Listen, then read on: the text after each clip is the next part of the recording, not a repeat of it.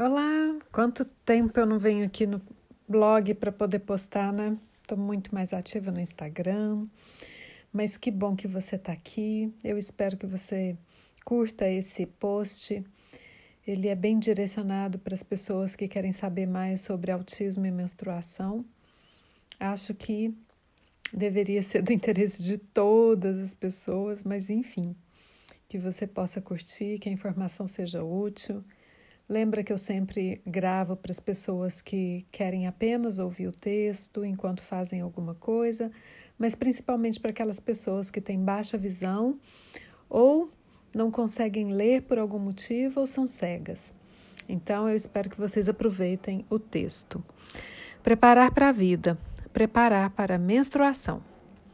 Começando a escrever esse texto, eu já pensei de cara: será que existe mesmo um jeito da gente se preparar para o que de fato só podemos aprender quando estamos vivenciando? Esse início de texto já dá uma pista de que respostas prontas, receitas mágicas não vão ser listadas aqui. Porém, faço post na certeza de que o relato de todo o passo a passo do nosso processo como família, preparando e lidando com a menstruação de uma autista nível 2, ou seja, dependente de suporte, talvez sirva de inspiração para quem pretende começar a se preparar ou já se vê enfrentando esse desafio.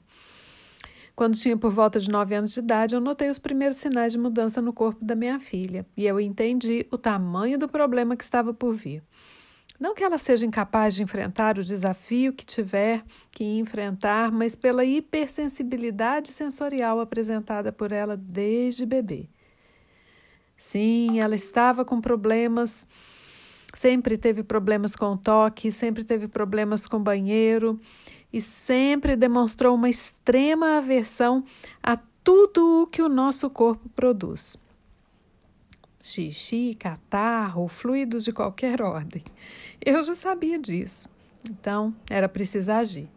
Preparar para o que viria no sentido de familiarizar ela com a ideia de que menstruação é uma coisa natural. Procuramos um especialista em crescimento, aprendi que aos nove anos a puberdade não é precoce. Nessa hora eu me arrependi por não ter começado mais cedo a me informar. Em casa, comecei a falar sobre o assunto com bastante frequência. Quando ela estava por perto, eu comentava sobre a menstruação com alguém só para ela ouvir. Antes, eu combinava com a pessoa para que ela não ouvisse as reclamações tão comuns quando esse é o assunto. Mostrei propagandas de absorvente, fiz com que o assunto se tornasse pauta das nossas conversas diárias. A partir daí, comecei a contar que isso iria acontecer com ela. Interessante, né? Alguns tem, algum tempo depois, numa conferência, eu ouvi uma autista dizendo que ela ficou extremamente chocada com a sua primeira menstruação. Ela já tinha ouvido falar, já tinha visto sabia tudo a respeito do tema, mas ela não sabia que ia acontecer com ela também.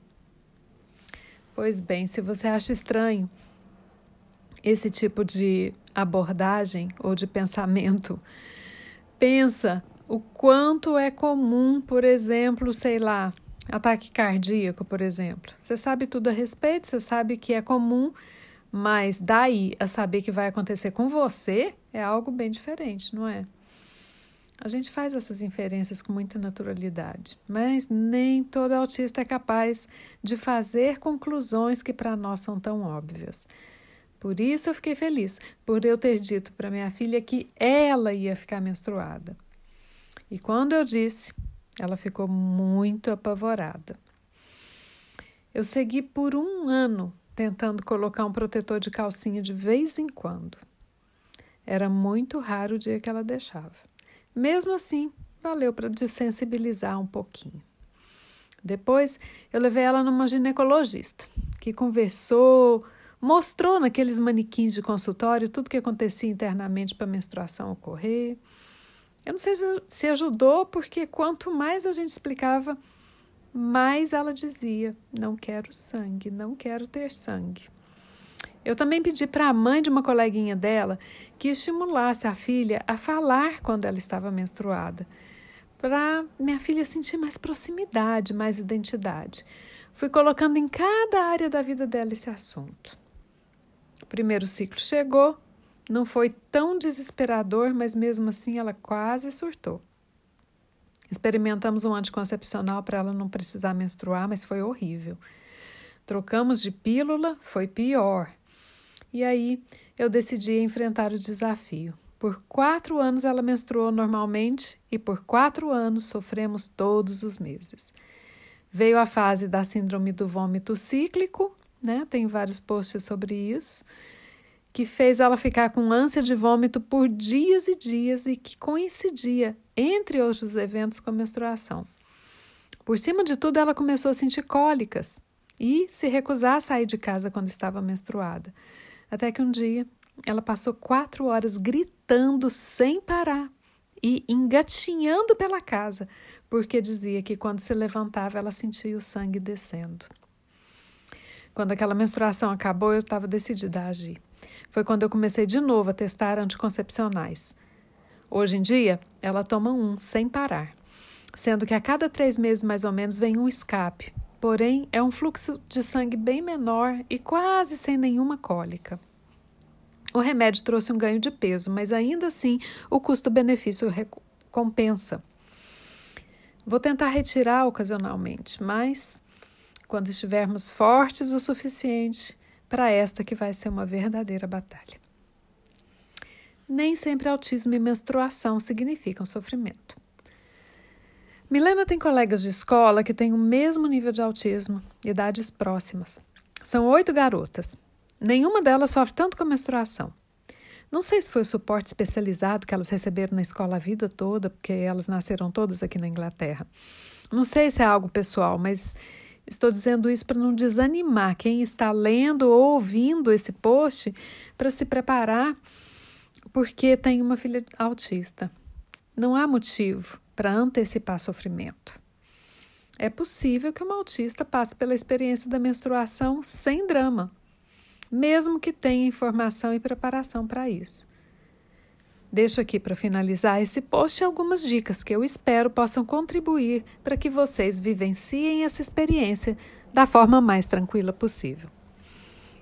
Número 1. Um, comece com pequenas doses de informação a respeito da puberdade. Se possível, comece por volta dos 8 anos de idade ou antes. 2.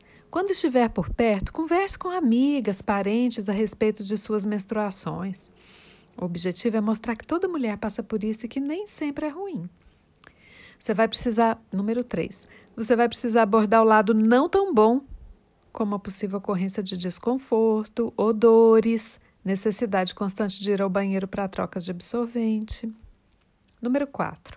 Fale sobre a rotina da troca de absorvente e higiene nesses dias.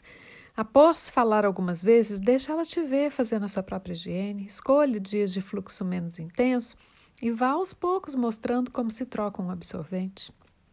Número 5. Mostre as várias opções. Calcinhas absorventes são as preferidas entre autistas que perguntei. Número 6. Esteja alerta para a hipersensibilidade sensorial. Leia sobre interocepção. É um dos nossos sentidos e diz respeito a gente sentir o que acontece no interior do corpo, como por exemplo os movimentos do intestino, fluxos e, nesse caso, o sangue escorrendo desde o útero. Esse é um sintoma muito frequente que nem sempre se consegue explicar. Número 7. Deixa aberto um canal de diálogo para a expressão dos receios.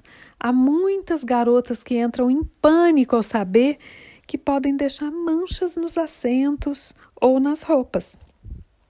Infelizmente, os estigmas estão presentes na sociedade.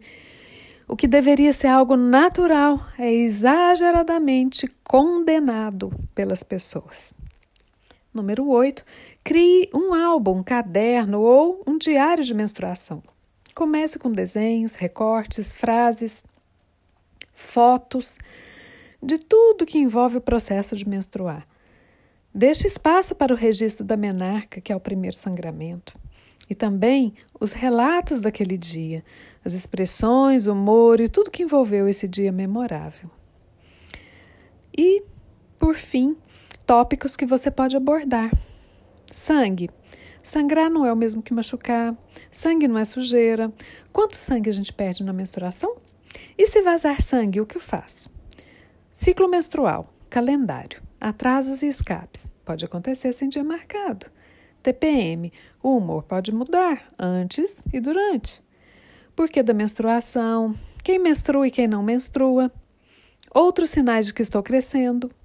Cólicas menstruais, nem sempre acontecem, mas às vezes sim.